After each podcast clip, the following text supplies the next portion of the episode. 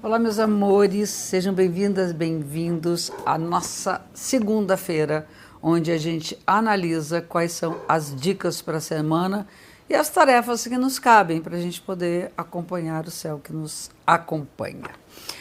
A semana começa na segunda-feira, dia 6 de setembro, com a lua nova.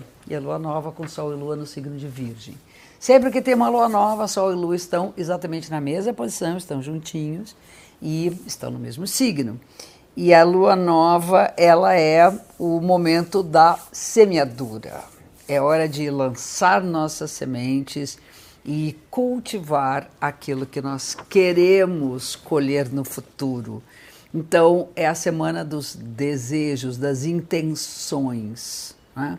Então, podemos começar a semana, enfim, lá no nosso altarzinho, acendendo um incenso e fazendo uma intenção para esse ciclo do mês que está entrando agora com o começo da lua nova. E o signo de Virgem, eu posso dizer o seguinte, que o mantra da semana é simplicidade. Vamos viver a vida de uma maneira simples e vamos prezar pela preservação da natureza. Um, vamos fazer uma homenagem né, ao meio ambiente para que ele continue puro ou continue ele não está, né, que a gente consiga purificá-lo, que é uma das características do signo de Virgem. Então vamos para os aspectos. O, a semana, a semana ela, ela é muito interessante porque ela começa tensa, principalmente com os nossos conflitos, nossas angústias, nossos temores e fantasias na área amorosa, das relações, em que os fantasmas aparecem, é uma tensão entre Vênus e Plutão, muitas vezes tendendo a chutar o pau da barraca, a destruir aquilo que é importante para nós, ou botar debaixo do tapete aquilo que pode destruir. Então, antes de qualquer atitude que possa ser vamos dizer, mais agressiva, que a gente transforme aquilo que precisa ser transformado e, segundo a lua no Virgem, limpe a sujeira debaixo do tapete. Aí, logo em seguida, as coisas então vão fluir muito melhor. Feita essa limpeza, nós temos a ampliação dos horizontes do afeto, do amor, acreditando que dá para viver de uma maneira confiante, de uma maneira uh, humorada nossos sentimentos, nossos desejos, que a gente deve acreditar cada vez mais que o amor é a meta que nos faz crescer e evoluir nesse planeta. É o aspecto de Vênus com Júpiter. Júpiter é o né, Senhor dos deuses, é o Deus dos homens e dos deuses.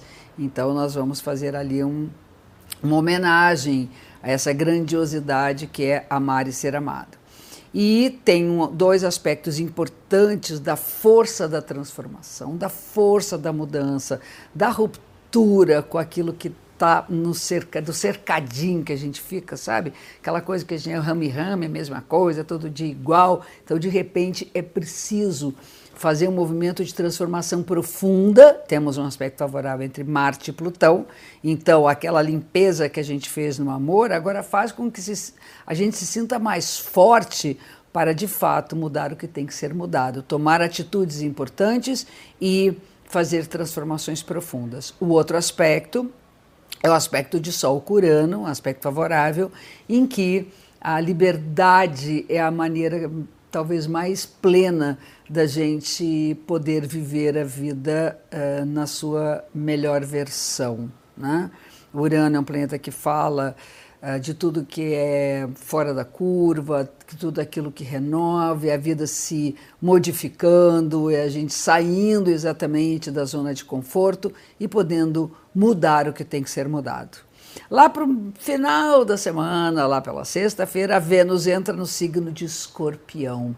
E isso seria uma ode à sexualidade, à profundidade dos sentimentos, à capacidade que a gente tem de correr os riscos do, de amar e ser amado, é, saber que as coisas acabam, mas que se a gente viver intensamente, elas jamais acabarão na nossa memória, nas nossas experiências internas, que o amor pode ser uma experiência transformadora, purificadora e profunda, que a sexualidade pode ser uma experiência transformadora, modificadora dos nossos valores, é, rompendo com os tabus, que é um assunto extremamente tabu, e que a gente possa amar com liberdade, ok?